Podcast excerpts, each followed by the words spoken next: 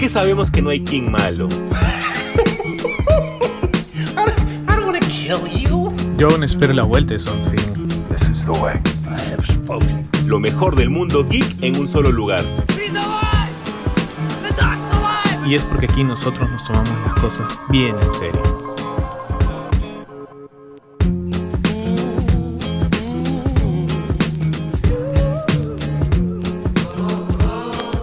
¿Qué tal gente? ¿Cómo están? Bienvenidos a una semana más de su podcast favorito Super Gods. Ustedes ya saben, ya que venimos con la canelita fina siempre, toda la semana. Bueno, estamos en, todavía en época de mundial, así que al parecer las, las noticias no han querido salir por, por medio o por miedo a, a que no tengan el rebote necesario por este mes en donde pues el mundo se paraliza por por ver a la pelotita rodar, ¿no? Ha sido un mundial de sorpresas, definitivamente. Ya vamos a hablar de ello un poquito más adelante porque, bueno, pues acá sus dos, sus dos conductores también son bastante, bastante fanáticos del fútbol, pues, ¿no? Así que, este, nada, lo vemos en el siguiente bloque, pero, este, necesito ahora presentar, pues, a mi gran amigo, aquel que, que tiene, tiene, como se dice, este, tiene los favores del del, ser influencer, ¿no? Este,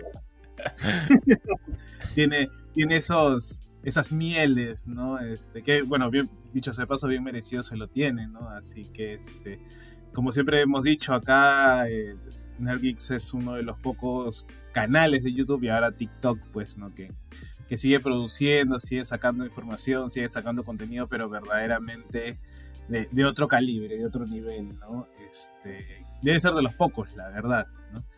Creo que hay, hay, habría que ver, pues, este, si es que van a haber nuevas generaciones, ¿no? Pero bueno, ¿qué tal, amigo? ¿Cómo estás? Amigo, yo creo que tú tienes el poder de Anja, de Spy Family, porque tú, yo creo que tú sabes cuando, cuando estoy bajoneado o algo por el estilo, y José Carlos con el corazón gigante que tiene, me dice algo así, sin pedirlo, no crean que esto es planeado o algo, gente, este, y me alegra sencillamente la tarde. Muchas gracias, hermano, por tus palabras tan bonitas. Sin duda alguna me, me, animan a seguir. Y obviamente, qué mejor partner eh, que, que, José Carlos para poder hacer esto, ya ahora que nos hemos franeleado el uno con el otro.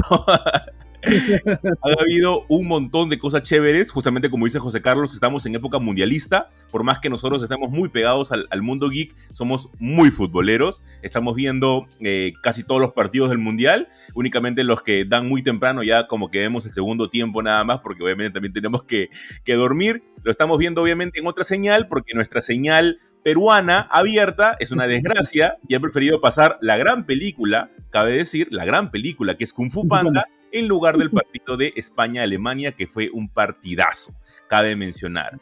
Pero también hemos tenido un montón de temas dentro de lo que es el geekismo, eh, bastante chéveres, muy, muy buenos. Hemos tenido buenas series, hemos tenido buenas noticias y que vamos a empezar justamente con eso el día de hoy. Primero, José Carlos, algo que a nosotros nos llamaba mucho la atención porque es de los mismos creadores de Dark es la serie llamada 1899. Esta serie obviamente venía con toda su parafernalia, que era una serie también de misterios, eh, que iba a ser al menos una sucesora de Darks, a unos, eh, de Dark, perdón, eh, aún no se sabía específicamente si tenía algún tipo de relación en particular con la historia que nosotros vimos, algo que todavía era una carta abierta. La serie está buena, hasta donde yo he visto está buena. No es una digna sucesora de Dark, no pero sí está buena la serie. Pero ¿qué es lo que ha pasado ahora? Tú sabes de que dentro del mundo, eh, ¿cómo llamarlo? Dentro de la ciencia ficción, por así decirlo, es muy difícil hacer algo totalmente original. Y nosotros ya varias veces hemos hablado de esto en el podcast, ¿verdad? Es algo que, que con tantas cosas que se hacen, la originalidad ya no existe. Pero hemos encontrado o se ha encontrado un cómic muy pero muy similar justamente a esta serie de 1899. El cómic se llama Black Silence y es una autora eh, brasilera en el cual dice todas las cosas que son similares a su cómic. Yo cuando, yo cuando vi esta noticia dije, ah, es viajes en el tiempo, cosas este, con el triángulo de las Bermudas o con tipo de triángulo, dije, está exagerando. Y me puse a leer los dos primeros de los cuatro, de los tres, perdón, em, capítulos que corresponden a, este, a esta historia que es como una especie de, de TPBNA único y tiene mucha, pero mucha similitud. O sea, eh, la, el cómic de Black Silence trata acerca de unos astronautas que tratan de buscar un planeta habitable luego que el planeta Tierra se haya ido al diablo. Esto lo hemos visto 50.000 veces. O sea, esto, esta es la trama que, que, se repite un montón. Totalmente diferente a la serie de Netflix, totalmente. Pero cuando esta tripulación encuentra un planeta, acá comienzan las similitudes. Uno, que comienzan las, las muertes dentro de la nave en la que están eh, ellos este, este, siendo partícipes. Esto lo hemos tenido también en un montón de animes, pero también tiene similitud con que es una tripulación multinacional. Y también tiene similitud con las voces que llaman a las personas a hacer algo en particular. Y luego tú dices, ok, hasta acá se puede poner raro, pero no es para tanto. Tiene la similitud más fuerte de todas y son los símbolos en los ojos. A los tripulantes se les hace como una especie de triángulo en los ojos, al igual que en este cómic que llamado Black Silence. Entonces ahí dije, ok, esto está raro. Esto puede ser una copia. Los creadores de la serie ya han salido a decir que no conocían la existencia de este cómic, pero está bastante raro esto, ¿no? ¿Tú crees que sea ese, esa teoría que la gente dice de los Simpsons? Que la gente dice que como los Simpsons han hecho tantos episodios de tantas cosas, obviamente cuando pasa algo le atinan.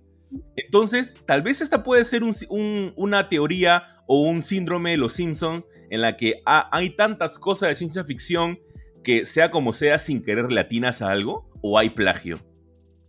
Uy, la verdad que, mira, este, yo, llegué a la noticia y no la quise, eh, te la quise pasar porque, este, yo, la vi en Twitter, o sea, la misma autora, este, si no me equivoco su nombre, que es eh, Mary Kagan, este, que su, su user es igual Mary Kagan, más o menos, este, ella escribe, ella fue la primera en decir, oye, me están copiando o me están plagiando. Este, y ella hace todo un hilo y casualmente tiene esto de las, de las escenas, del triángulo, del símbolo de los ojos, de las voces. Ella es más, dice en un momento que ella fue a este, Reino Unido, porque los productores son de allá. Y ella había ido para un festival de bueno, ya le dicen cuadriños, de cómics en realidad, ¿no? Y, este, y había dejado algunas copias, pues, o sea, ella no dice que había la posibilidad de que eh, los productores o que alguien había encontrado el, el, cómic y lo hubiera hecho, hubiera hecho obviamente pensando en, bueno, es un cómic brasileño, no hay mucha... Eh, no hay muchas copias acá, no, sean, no es muy famoso que digamos, ¿no? Entonces, claro, por ahí, este, y aparte que es un país sudamericano, pues por ahí, este, podríamos copiarnos y nadie dice nada, ¿no?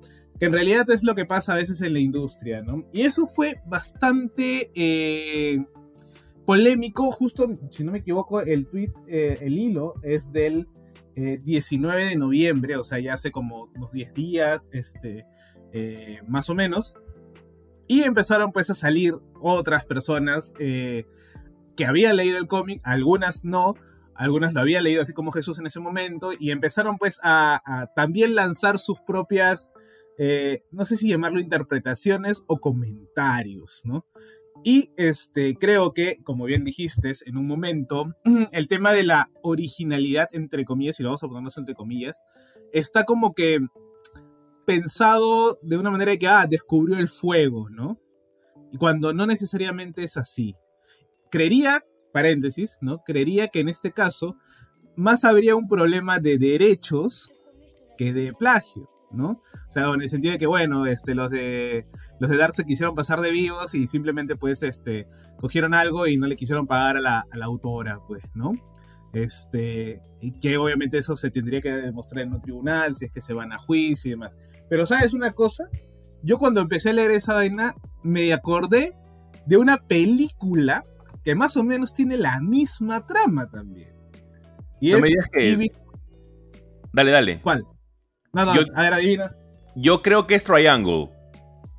¿Cuál es esa? Triangle es una que una chica se sube a un barco y que este barco ella comienza a ver personas y se da cuenta que está en un loop de muertes y que no puede salir de ese loop de muertes dentro del barco. Ya, no, no, no. Esta, esta es este una película de Paul eh, Anderson que es Even Horizon que se llama la bueno, que la traducen en su momento como, como la nave de la muerte. Esta eh, es una película bastante, no, sé si llamarlo eh, Lovecraftiana. Ya, tienes razón, me acabas de explotar la cabeza. Pero yo cuando dije, no, esto viene no es que te hayas copiado. O sea, en todo caso es como que una seguidilla de cosas en donde yo, o sea, Even Robinson es una película del 97. Tranquilamente pudimos haberla visto nosotros, tranquilamente pudo haberla visto la, la autora y haber hecho también una, una posibilidad de, de, de, de, o de, no de copia, no lo quiero llamar así, sino de, influencia, vamos a llamarle, pues, ¿no? Entonces, eh, creería, creería que mucho eh, pasa por la idea de qué tanto nos influenciamos o qué tanto también está dentro de las categorías de la de donde nos movemos. Por ejemplo, la ciencia ficción, ¿no? En la ciencia ficción siempre hay esta idea de, del viaje espacial.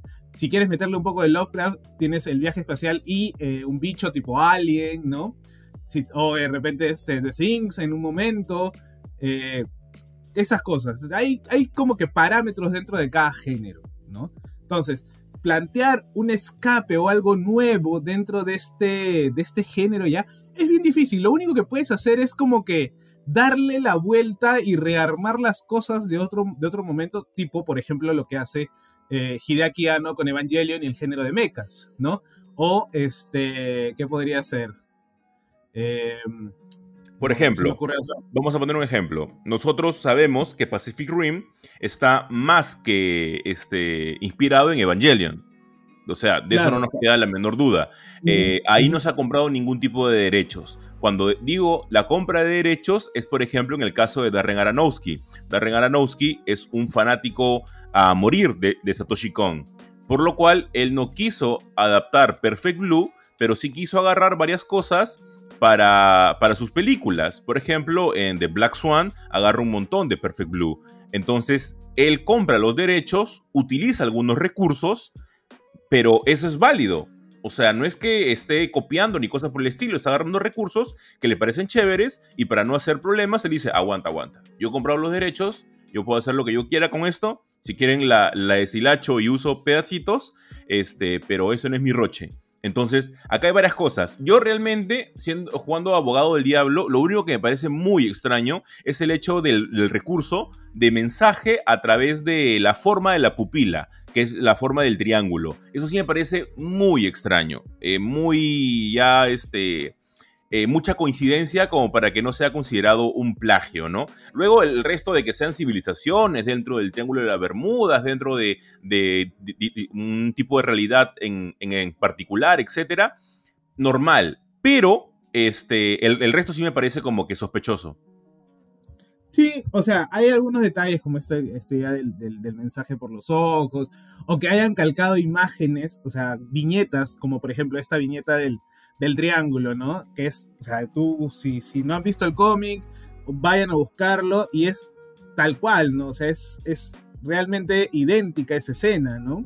O, entonces, ya, ahí podríamos decir que sí eh, hubo una, hubo, se probaría, porque obviamente plasmar esa, esa viñeta tal cual en, la serie implica que la has visto en un lado, ¿no? Sí, claro. no es como que es como que el director de fotografía va a decir, ah, ya, vamos a hacer esto, y se me ocurre, no sé, pues un triángulo en medio del desierto, en medio de la nada, y este, y listo.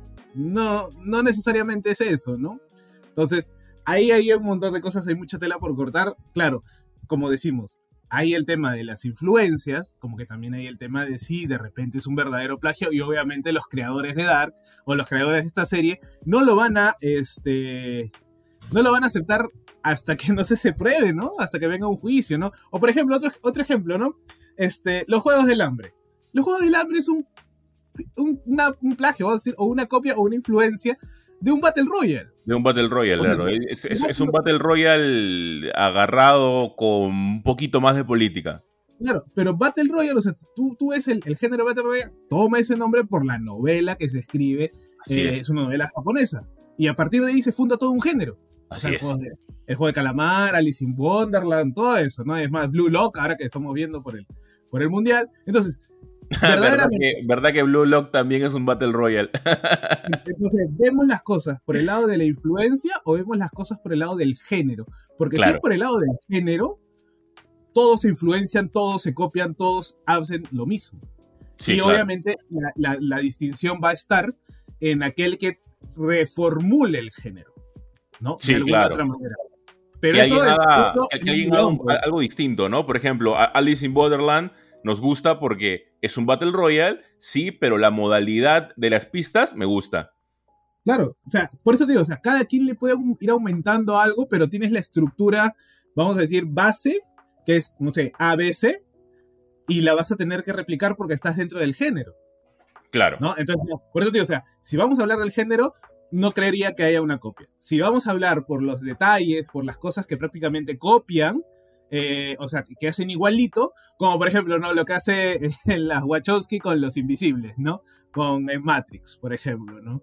Y que ya, y que se probó, o sea, se probó porque hay testimonios y hay todo de que las Wachowski dieron a, este, a leer a los guionistas los invisibles de Grant Morrison, ¿no? Y obviamente no hay recursos, no, hay, no hubo este, un, un, este, un reconocimiento de la idea original, ¿no? En ninguna parte de la película ni en los créditos. Creo que la última versión recién tiene algo así, como que inspirado en, Los Invisibles de Grant Morrison, ¿no? Entonces, hay ese, ese, tema, ese trama, hay que tocarlo con pinzas, definitivamente, hay que, si, léanse el cómic si es que pueden, si es que lo encuentran, creo que está virtual, está gratis, ¿no? Este, sí, es correcto. léanse, léanse el cómic, vean la serie, tal vez, él no sé si, yo no la he visto todavía, porque no me quiero este, sentar y con mi cuaderno ahí eh, tratar de apuntar todo, porque con Dark fue así y me aburrí como que sí, Y, encima dicen de que, que, o sea, a mí Dark me gustó bastante, pero sí es de esas series que no te puedes distraer ni siquiera como para comer un piqueíto ni cosas por el estilo. Ah, tienes que estar mega atento y encima esta serie no es esas series que te relajas un domingo, ¿no? Son series de que tienes que verla, la vas a disfrutar un montón obviamente por el nivel de complejidad que tiene y cómo en la genialidad de la complejidad está el gusto. Eh, y, lo hacen muy bien. Y eso es lo que me gusta porque realmente saben muy bien cómo llevar eh, esta, esta ciencia oculta de los viajes en el tiempo, sobre todo Dark, ¿no? Pero hasta donde yo he visto esta serie, está como que me. Puede estar mejor, tiene ciertas cositas, pero también a veces los creadores tienden a, creerse ya demasiado este, genios al momento de hacer un guion y se complican ellos mismos. Algo así como Grant Morrison. Entonces ahí es donde no... Yo de no de taquito, de taquito. De taquito, de taquito como para meterle ahí su, su quechi. Entonces ahí es donde yo realmente no disfruto mucho la historia, ¿no? Pero, por otro lado, José Carlos, Netflix ha sacado esta serie y ha sacado otra que tengo que decir algo. A ver, yo no le tenía mucha expectativa a esta serie. Veía los promocionales que estaban sacando, veía todo lo que iban a hacer, pero no le tenía mucha expectativa. Y sencillamente el día jueves, miércoles creo, dije, voy a ver el primer capítulo. Y José Carlos me parece una serie alucinante, una serie primero con muchísimo amor, eh, se nota el mensaje que quieren dar, se nota el tipo de historia que quieren contar y sobre todo el director y creador, director de ciertos episodios y creador de la serie, que es el señor Tim Burton, es sin duda, tal vez hace tiempo no veíamos algo de él, pero el señor sigue más que vigente y me refiero a la serie de Merlina, que con, que con esta serie he descubierto que se llama Wednesday en, el, idioma original y que Pericles no es Pericles, sino es Puxy o Puxley. Entonces, eh, recién he descubierto todo esto con esta familia. Me parece alucinante la serie. Jenna Ortega es una excelente Merlina y la serie me está encantando. Para ponerles en un contexto a las personas que no han visto la serie, sin hacer ningún tipo de spoiler, trata acerca que Merlina, en su colegio normal, tradicional, eh, le pone pirañas en la piscina a un bully. Este bully sale herido y la expulsan de este colegio. Lo que hace que la lleven a un internado llamado Nevermore. Obviamente, clara referencia a Edgar Allan Poe. Aquí ella eh, convive con varios tipos de outcasts, por llamarlos de una manera. Entre ellos vampiros, hombres lobos, personas que tienen poderes particulares, etc. Eh, para los que no saben por qué la familia Adams ha estado en este en este, en este internado es porque ellos se consideran hechiceros. Dentro de la, de la, del lore de la familia Adams, que recordemos que están basados en unas tiras cómicas que se publicaron en, en The New Yorker por muchísimos años, desde el año 38 si no me equivoco, y que luego tuvieron obviamente sus adaptaciones a la pantalla chica con la serie en blanco y negro y que luego también tuvo sus películas eh, muy recordadas por todos nosotros. Esta de acá era una familia que tenía una cierta relación con los hechizos y es por eso que ellos tenían como que ciertos poderes y que básicamente trataba acerca de esta familia aristócrata y bastante rica que se deleitaba con lo macabro, ¿no? Y que ellos no se daban cuenta que otras personas los consideraban extraños o hasta aterradores. A partir de ahí Merlina, dentro de la serie, tiene que ver cómo descubrir quién es realmente ella y los misterios que eh, tiene su familia cuando han estado eh, ellos y han sido alumnos de Nevermore. Hay un montón de misterios, hay un monstruo, hay asesinatos, hay misterios con Homero Adams, hay una relación bastante extraña entre Morticia con Merlina, una serie que yo voy en el capítulo 5 creo y me ha encantado. A José Carlos le dije antes de grabar el podcast, José Carlos, por favor mira la serie. José Carlos acaba de ver el primer capítulo y también le ha encantado. José Carlos quiere un crossover entre Sabrina y Merlina. José Carlos, ¿a ti qué te ha parecido hasta ahorita esto? ¿Esperabas tanto? ¿Esperabas ese nivel de calidad en la serie? Eh, la verdad que no, o sea, vi que vi, veía las noticias y mira, cómo es que, que no, no le, le, prestábamos mucha atención porque nunca la habíamos mencionado. Creo que tal vez por ahí que iba a haber una, una serie eh, de, de Merlina y listo, ¿no? De Wednesday. Eh, pero de ahí nunca más hablamos de, de, ella en el podcast, ¿no? Y hasta, y más, ni siquiera sabía que estaba, bueno, estaba bien, bien, bien volado estas semanas. Yo, entonces, este, no sabía que se había estrenado. Y tú me dices, para verla la veo. Y a ver, eh, es interesante porque obviamente no podemos no hacer, por más que sean eh, odiosas, las comparaciones con la gran interpretación de Cristina Ricci en la película del 91 en donde, bueno, estaba Raúl Julia, donde estaba la Angelica Hudson, eh, donde estaba Christopher Lloyd como el, este, el tío Lucas, ¿no? Entonces, este, no podíamos no, no, no pensarla de esa manera, porque claro, los Locos Adams eh, funcionaban porque eran, vamos a decirlo, eh, la contraparte a las personas normales. Ellos eran los excéntricos, ellos eran los raros, los, los, este, los que se disfrutaban, no sé, por ejemplo, su Navidad era eh, Halloween, ¿no? Eh, Merlina siempre fue una niña como que sacada de onda. Y claro, ese contraste con las familias normales o coloridas, vamos a decirlo así, eh, era lo gracioso, lo divertido, lo ocurrente, ¿no? ¿Qué pasa en esta serie? En esta serie sacan eso y te lo llevan a un plano en donde todos son raros o sea, en Nevermore, eh, como bien lo dice la chiquita esta, eh, que es una loba, que es su compañera de cuarto. Enid, eh, que, tengo que admitir que es mi crush de la serie, esa, niña tiene una energía de Golden Retriever, pero alucinante, me encanta. Increíble, increíblemente, sí.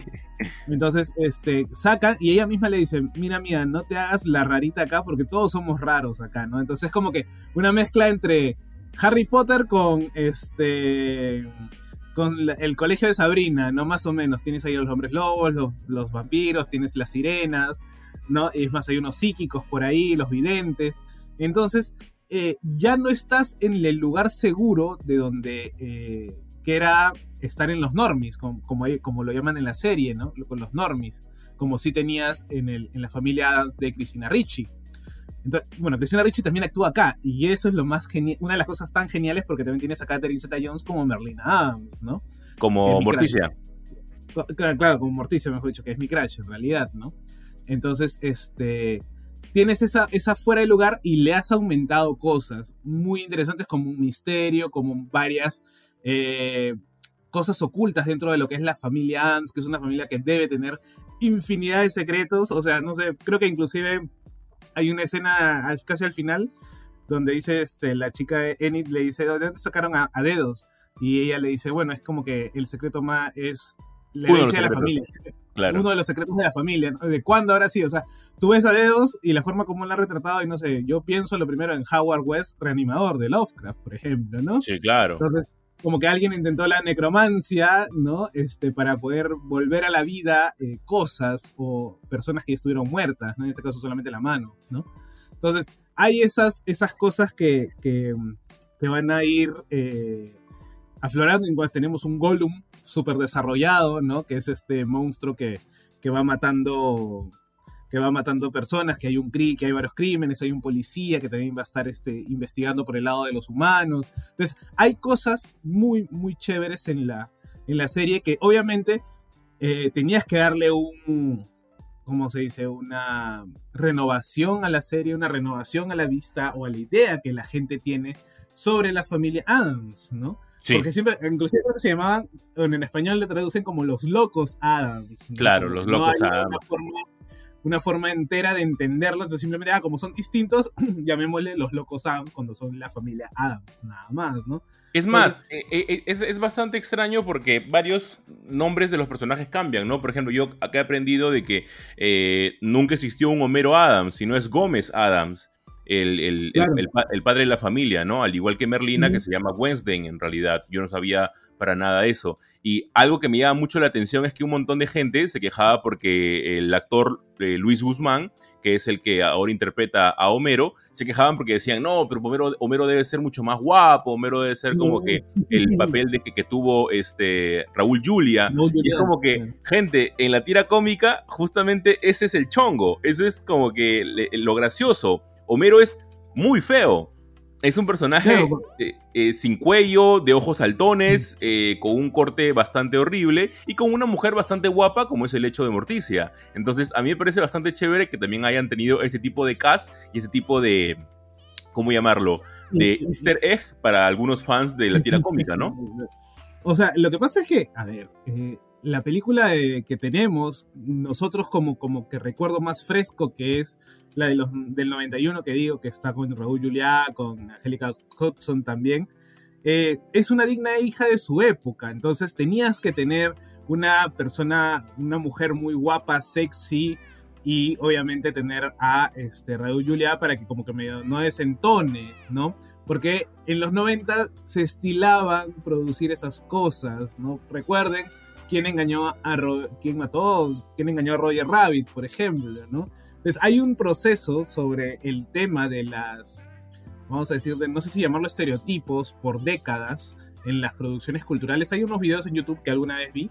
Entonces hay esas cosas, pero no, pues, o sea, y es más, si ustedes ven la figura de, de Raúl Juliá, intentan hacerlo medio feo por el lado del peinado, pero no, o sea, Raúl Juliá era muy guapo, entonces no se podía. En cambio ahora eh, tener a Catherine Zeta Jones como una buena Morticia y como tener al otro actor como un buen Homero, creo que calza, porque era la idea de cómo esta persona fea, vamos a decirlo así, estaría con alguien tan guapa como Morticia, ¿no? ese era el, como tú dices, ese era el, el, coso, ¿no? Entonces, eh, yo la verdad que estoy encantado, creo que el actor, no me acuerdo su nombre, este... Julio Guzmán. Julio Guzmán, o sea, me parece muy bueno, o sea, las partes del primer capítulo que han salido, tiene esa esencia de Homero Adams. Este, por ejemplo, siempre tenía esta escena media incómoda en donde se dedicaba, o sea, se, se, mostraban afecto muy, muy, muy, de una manera muy sensual, ¿no?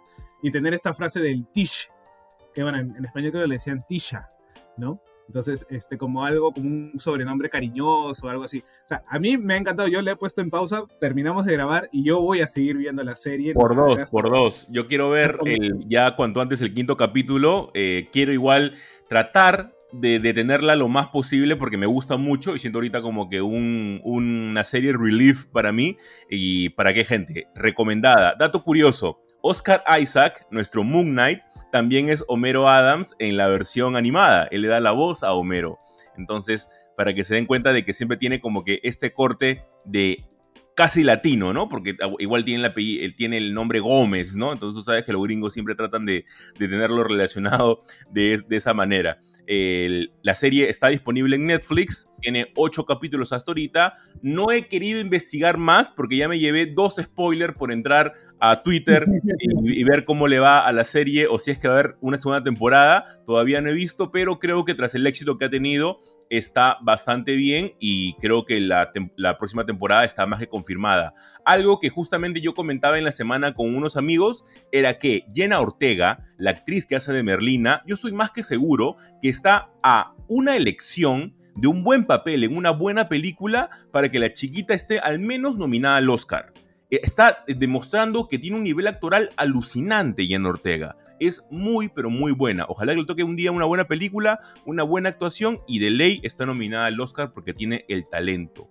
Y con eso, José Carlos, pasamos a la última noticia de este bloque Super God Podcast, en la que aparentemente tenemos noticias que la franquicia, la saga, el título, como queramos llamarlo, de Watchmen de DC Comics va a tener una continuación, una expansión, un spin-off, ya no sé qué cosa puede salir a partir de ahí, pero en serio, Alan Moore debe estar muy molesto. Ya han exprimido lo más posible esa idea y no sé, no sé tú, qué cosa más nos pueden dar a partir de acá. Sí, la verdad que, o sea, bueno, ya nos parecía raro que Doomsday Clock eh, intente fusionar pues el, el universo Watchmen con el universo DC.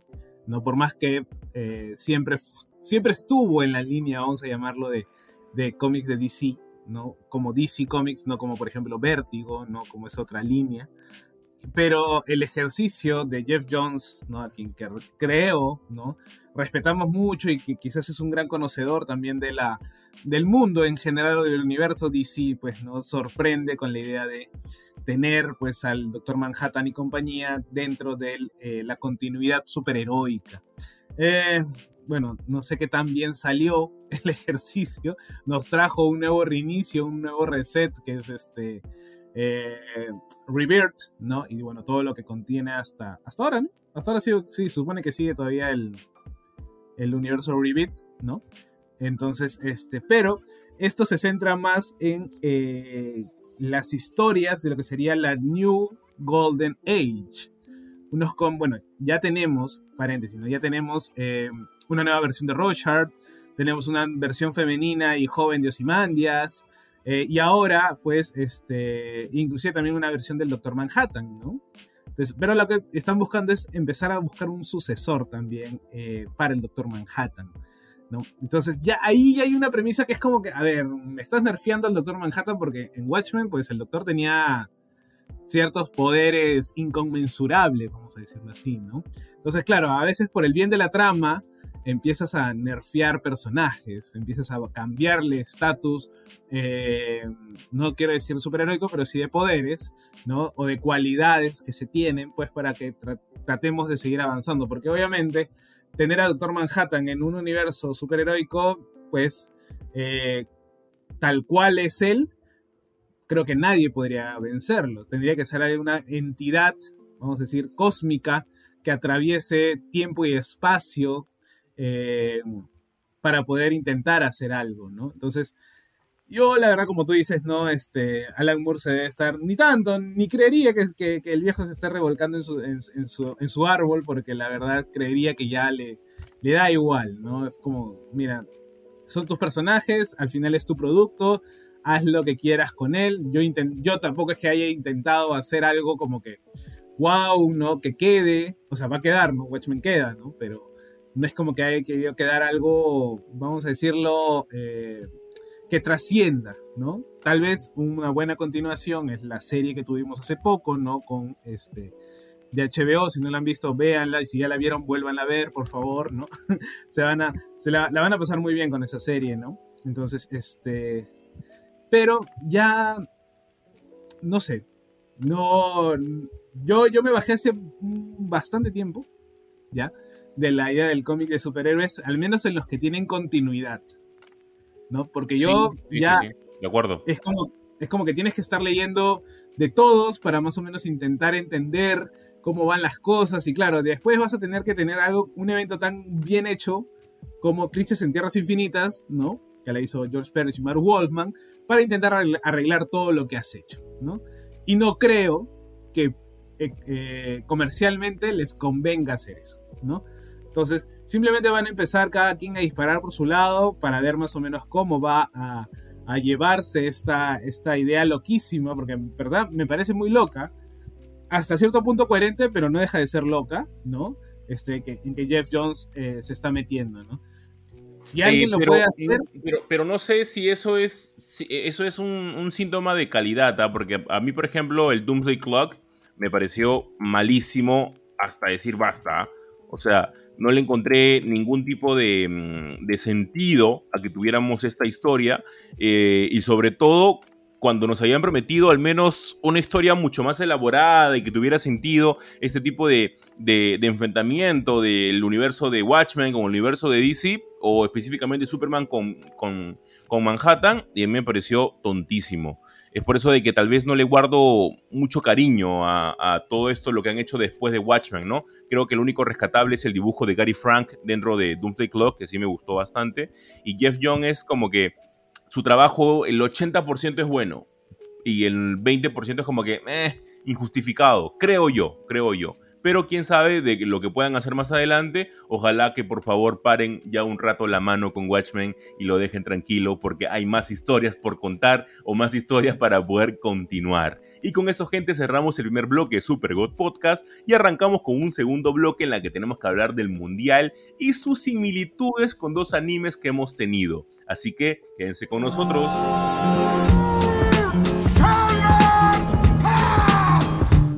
Qué sabemos que no hay King malo? Yo aún espero la vuelta de Something. Lo mejor del mundo geek en un solo lugar. Y es porque aquí nosotros nos tomamos las cosas bien en serio.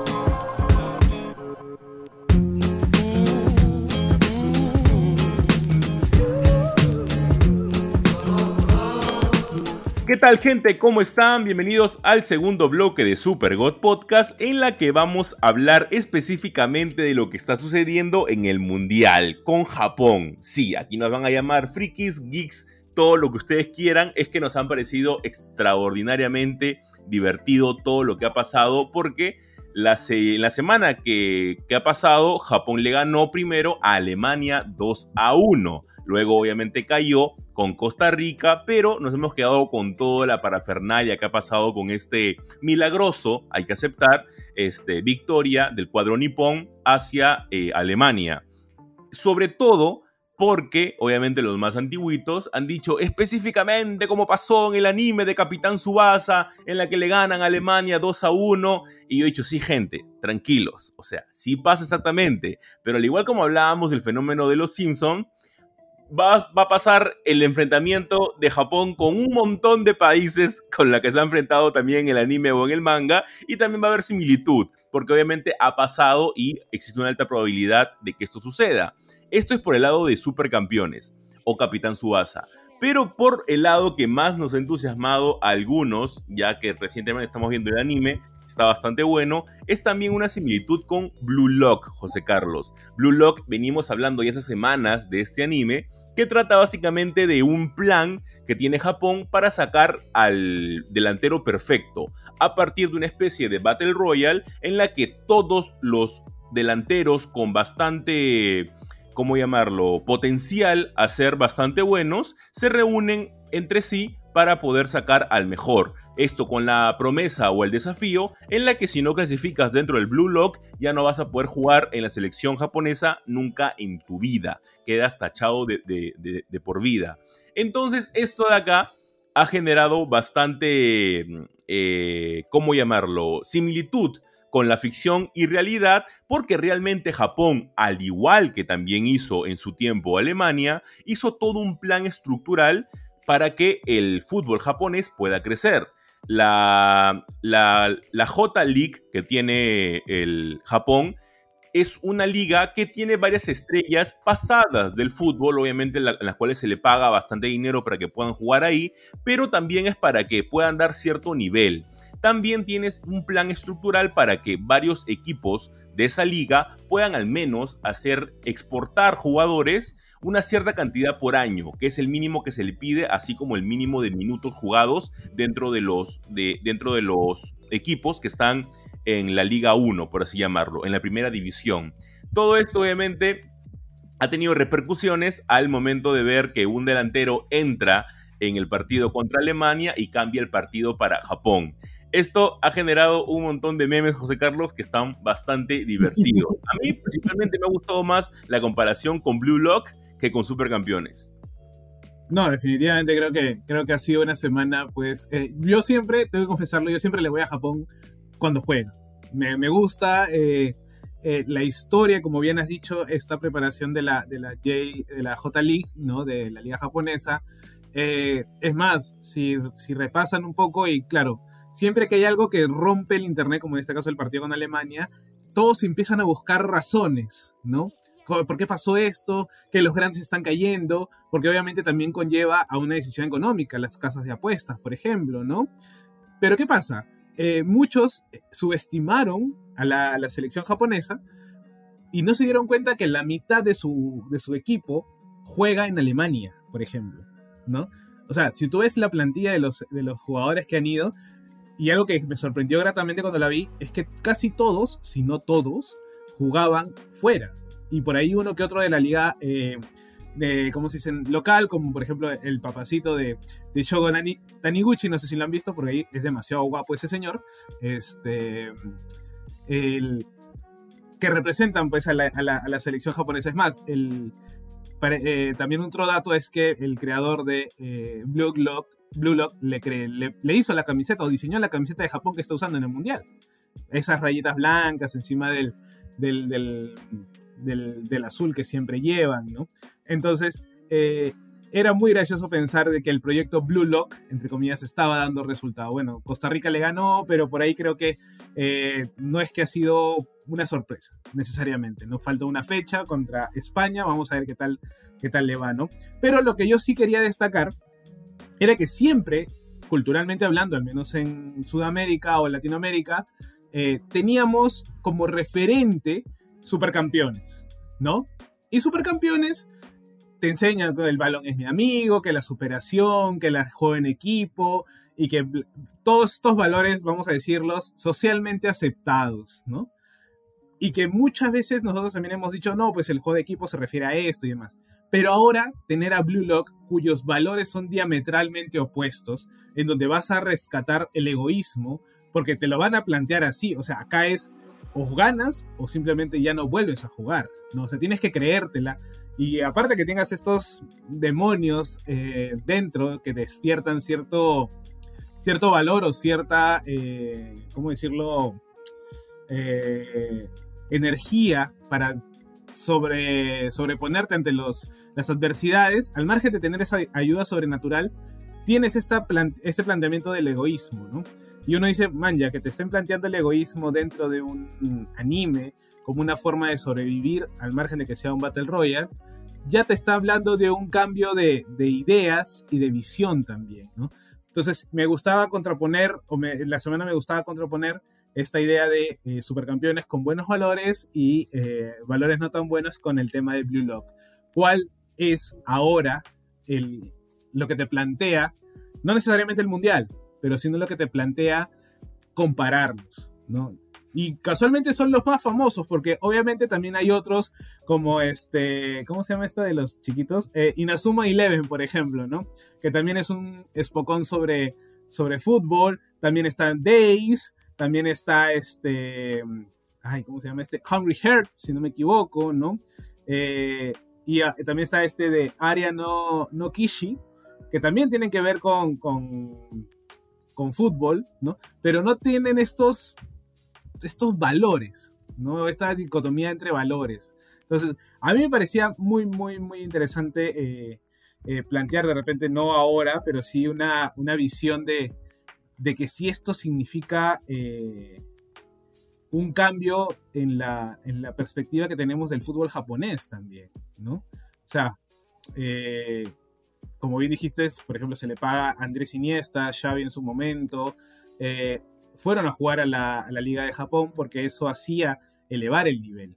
También lo ha hecho la Major League Soccer en Estados Unidos, por ejemplo, China también, ¿no? Porque encuentran dentro del fútbol eh, esta idea de, un, de, no sé si llamarlo patriotismo, no sé si llamarlo este, nacionalismo que fuera que se va a ver reflejado en este tipo de eventos como es en los mundiales, en donde vas, a, vas como equipo de país y no necesariamente como un equipo de fútbol y vas a enfrentarte a otros países. O sea, es una lectura realmente distinta, pero casi en los mismos valores de la guerra. No, claro, sin, duda alguna. Por ejemplo, en el partido que hemos tenido de Holanda-Ecuador, por ejemplo, nosotros nos sentimos más ecuatorianos que nunca. Eh, nosotros estábamos como que apoyábamos a Ecuador, obviamente, y, creo de que el, partido se lo mereció ganar Ecuador porque sentíamos ese, ese sentimiento, ¿no? O sea, eh, lamentablemente este, este mundial no hemos podido hinchar por nuestro país, algo que es bastante triste, pero únicamente nos queda este, alentar a a, países en los que podemos estar algo relacionados, ¿no? Salvo cuando juegan México-Argentina, ¿no? Que es como que ahí, ah, que, que peleense, peleense, quiero ver, quiero ver. ahí era, era, parte de la parafernalia. Claro, quiero sangre, quiero, quiero ver sangre ahí entre ustedes dos, pero era muy divertido.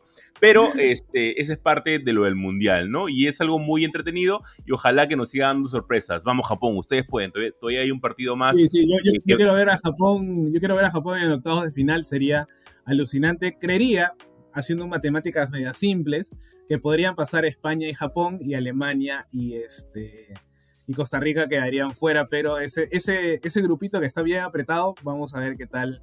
Qué tal sí, qué tal le va. va. a estar bien fregado. Y ese España-Japón va a estar bastante complicado, pero vamos a ver. Aún este mundial están dando muchas sorpresas, así que tal vez pueda ser esta una de ellas. Algo que ha sido una sorpresa, José Carlos, para los fanáticos de Chainsaw Man ha sido una censura que hemos tenido en el último episodio, específicamente en el capítulo 7 del pibe motosierra, algo que tal vez no nos esperábamos. ¿Y por qué digo que no nos esperábamos?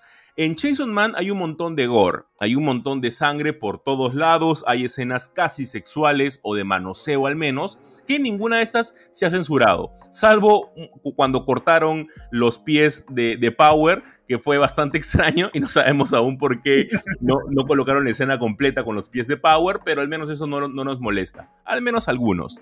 Lo que ha sucedido ahora es que, y no voy a hacer ningún tipo de spoiler, y es que cuando nuestros héroes de Chainsaw Man, luego de solucionar un caso en particular, se van a tomar. Esto están celebrando por un motivo en particular y justamente eh, Imeo o Jimeno le dice a Denji que ella le había apostado un beso, un beso cabe resaltar con lengua. Entonces ahí es donde Denji dice, ok, voy a recibir mi premio, ¿no? Y Meno le está dando el beso, pero como estaban tomando, ella le vomita en la boca. Algo que tenemos tal cual en el manga y vemos eh, tal cual el, el, el, polvo de comida dentro de la boca de Denji. Y encima es tan gracioso porque Denji ha sido una persona que, ha pasado por mucha hambre y él cualquier cosa que tenga en la boca que tenga nutrientes, se la tiene que tragar. Por lo cual Denji se traga el vómito de Jimeno.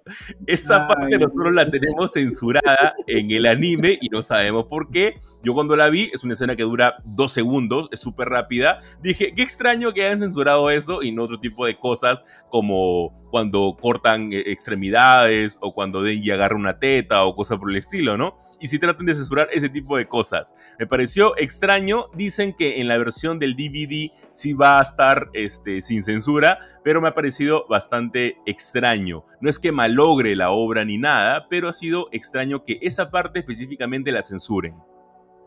Sí, definitivamente fue raro. Fue un momento de entre qué pasó acá, o sea, no me disgusta porque tampoco es que quiera ver eso en, en, en, un dibujo en, una, en la televisión, si es que la estoy en la televisión, por ejemplo.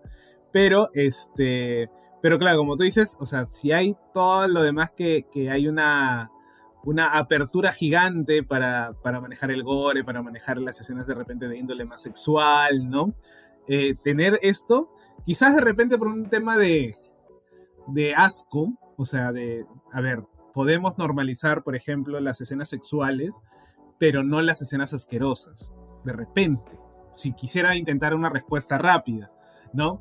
Pero, este, pero tú dices, bueno, o sea, no, no tiene ningún sentido. Bueno, de ahí por ahí pasaron una imagen ya sin censura, ¿no? Este, en donde sí se ve bien asqueroso la vaina, ¿no? Pero bueno, en el manga también, bueno, en el manga no se ve tan asqueroso realmente. Ahora, también es interesante la previa que tiene Deiji, cuando él empieza a, hablar o pensar sobre la idea del beso, y donde él empieza a decir, ¿y qué es esto caliente que siento? Es su lengua y demás, cuando al final de cuentas era el, vómito, ¿no? O sea, esa parte me pareció muy, muy bien hecha. sí. O sea, era, como que un cambio brusco, pero bien hecho, ¿no? O sea, que te daba el, el, valor o, la, profundidad de la escena a, mejor cosa y después, bueno, te das cuenta que lo que era, lo que estaba hablando era, era esta idea del vómito, ¿no? Que él después él se lo come. Hay una escena increíblemente emotiva, pues, con, este, cuando habla de Pochita, con Pochita, mejor dicho, dice, mira, nos podemos comer esta hamburguesa que está en la basura y él se burla de las ratas que están comiendo el vómito de un, de un borracho, por ejemplo, ¿no? que también está censurado, dicho sea de paso. Claro, sí. Entonces, entonces era como que, bueno, quizás el tema de la, podemos permitir la, la, sexualidad o lo, eh, lo, sexual, pero no lo asqueroso, quizás. Sí, es muy extraño. A mí me ha parecido muy extraño esto, pero es muy divertido y obviamente queda... ¿Cómo? Está genial cómo van adaptando el, el anime, la verdad. Creo que hay, hay unas escenas hay unas escenas increíbles, o sea, es como, literalmente es como si pudiera tener una pantalla gigante, se apreciaría mucho, mucho, mucho mejor eso. Sí, es alucinante, es alucinante. Cada capítulo es alucinante por algo emotivo, por analizar. Muchas personas dicen que siempre los fanáticos de Chainsaw Man tratamos de encontrarle algo maravilloso en cada capítulo, pero lo tiene. Cada capítulo tiene algo como que para poder hablar, para poder analizar, a diferencia del manga, y a mí me está gustando muchísimo. Y con eso, José Carlos, cerramos el segundo bloque de Super God Podcast para poder hablar del especial de Navidad de Guardians of the Galaxy, que sin duda tiene un montón de corazón. Así que quédense con nosotros.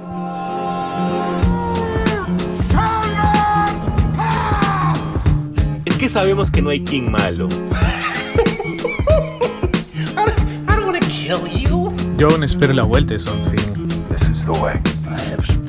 Lo mejor del mundo geek en un solo lugar. Y es porque aquí nosotros nos tomamos las cosas bien en serio.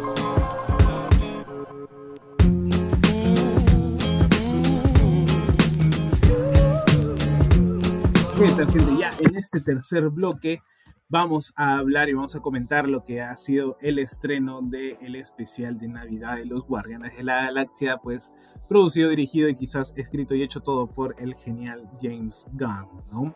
Eh, primero, personalmente me pareció súper raro que en noviembre ya te estén planteando un especial de Navidad. Quizás yo lo hubiera dejado para, para más adelante quizás quincena, 20, un poco de más cerca a, las fiestas especiales, ¿no? Pero este, lo tenemos acá y es una, historia bastante simple, bastante emotiva. Me gustó mucho el inicio y el final con, bueno, no, inicio, no necesariamente el final, pero casi el final, eh, de esta animación tipo 2D bastante básica, ¿no? Este, plana, sin mucha profundidad, eh, simple, en donde Yondu, pues, este, o mejor dicho, cuentan la historia de la Navidad de Peter y cómo Yondu se la arruinó, ¿no? Vemos a Peter y vemos a otra persona, no me acuerdo su nombre, este, armando este árbol pequeño para celebrar la Navidad y Yondu viene y le dice como que voten esa cosa, yo odio la Navidad. Muy emotivo volver a ver a Yondu después de Guardianes de la Galaxia volumen 2, ¿no? En donde él se, se sacrifica pues, por, por su hijo, por su hijo que no, su hijo no biológico que es Peter, ¿no? Este, que fue quien lo crió, volver a verlo, la emotividad, a mí me encantó, me encantó verlo, ¿no? Después enterarte, pues, de que, de que Mantis es la media hermana de, de Star-Lord, de Peter Quill, ¿no? No sé si esa vaina está. Algo que tal vez nosotros ya, ya sospechábamos, porque hay una escena en Guardians of the Galaxy Volumen 2 en la que ven todas las especies con las que Ego se ha pareado y entre ellas está como que la especie de mantis. Entonces ahí fue como que, mmm, sospechoso.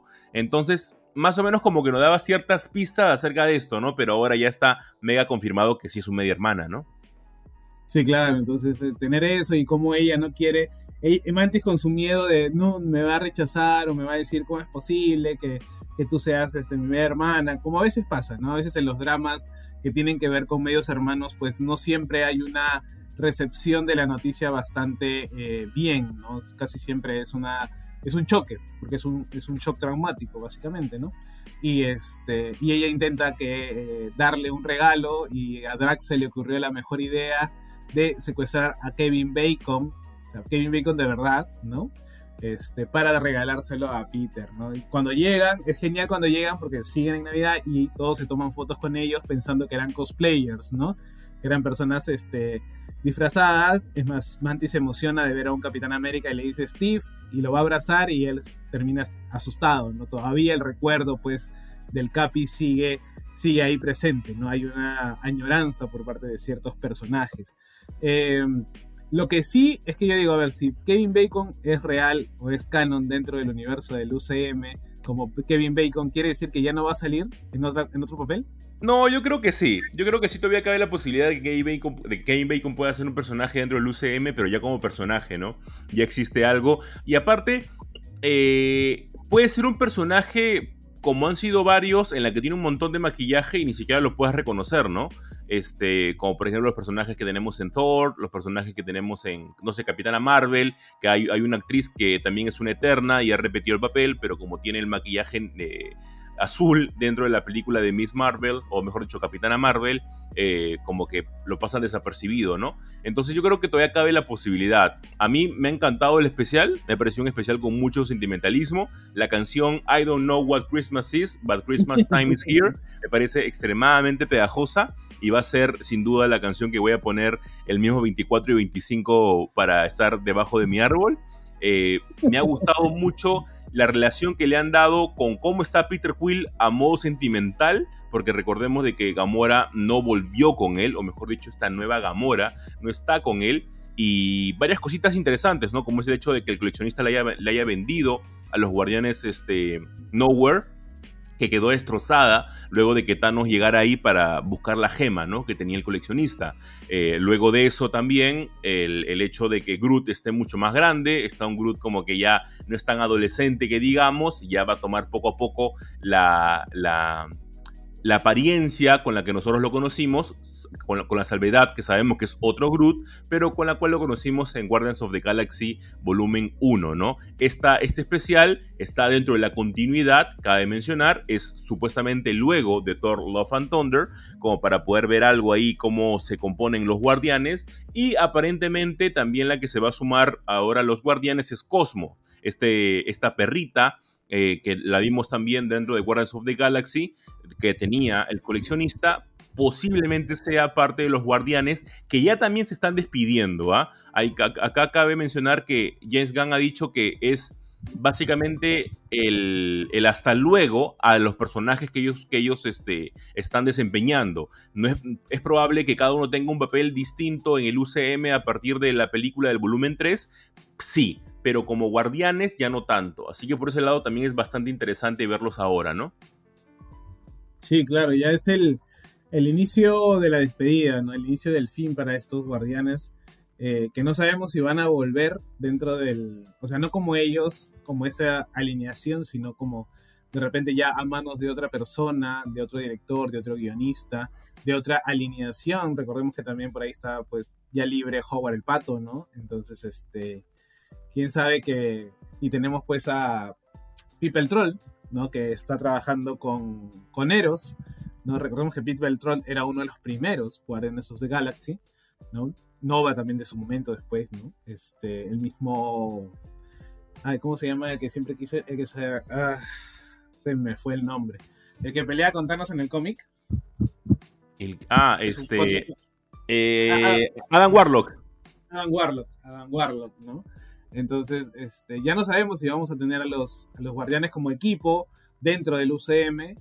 Es, va a ser bien difícil porque recordemos que James Gunn es como que el que hizo este proyecto y él le va a dar fin también a este proyecto. Es más, ya me mató cuando dijo Guardianes de la Galaxia 3 se va a tratar de Rocket. Y dije, no seas abusivo, me vas a, me hacer llorar. O sea, Rocket creo que es uno de los personajes de esta alineación que, que si bien no es principal, primordial, se ha ganado mucho al público también. Recordemos pues con, con Endgame, como, como también él tiene un, un tema ahí bastante, bueno, después de Infinity War y Endgame, este, ya un protagonismo un poco mayor, ¿no? Es más, este, eh, deja de lado esta cierta paternidad en este especial de Navidad al menos, porque Groot ya es un adolescente. Bueno, un poco más de un adolescente, debe ser un joven ya, ¿no? Este... Y sobre todo podemos hablar acá de cómo consigue Nebula el brazo de Bucky, por favor. Por ahí debe haber, por ahí debe estar Bucky sin brazo, sin duda alguna. no, no, y lo peor de todo es un brazo de Vibranium. Claro. O sea, yo digo, o sea, si, si algo hay que tener como que, vamos a decirlo, en, con cuidado, ese, después de haber visto pues este, Wakanda Forever, es que el Vibranium no es cualquier cosa. Entonces, este, que, que, que Nebula le haya regalado el brazo de Vibranium hecho por los wakandianos este, a Rocket es...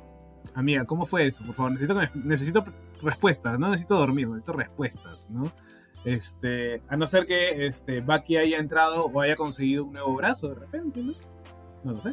Quién sabe, quién sabe, pero de ley que hay una historia ahí de por medio de cómo lo consiguió, cómo fue, qué le pasó con el brazo de Bucky. Bucky se lo dio en realidad a modo de regalo porque consiguió otro, como dices. Acá va a haber sin duda alguna una explicación mucho más adelante y va a estar esto bastante curiosa. El de especial, gente, dura menos de una hora, lo pueden ver. Eh, hay una escena post créditos también bastante divertida que aparentemente nos asegura algo más, como para dejarlo ahí dentro de la duda y puedan ver este especial que está bastante bueno. Gente, espero que les haya gustado este capítulo de Super God Podcast y nos escuchamos la próxima semana. Chau, chau, gente. Chau, chau, gente, cuídense.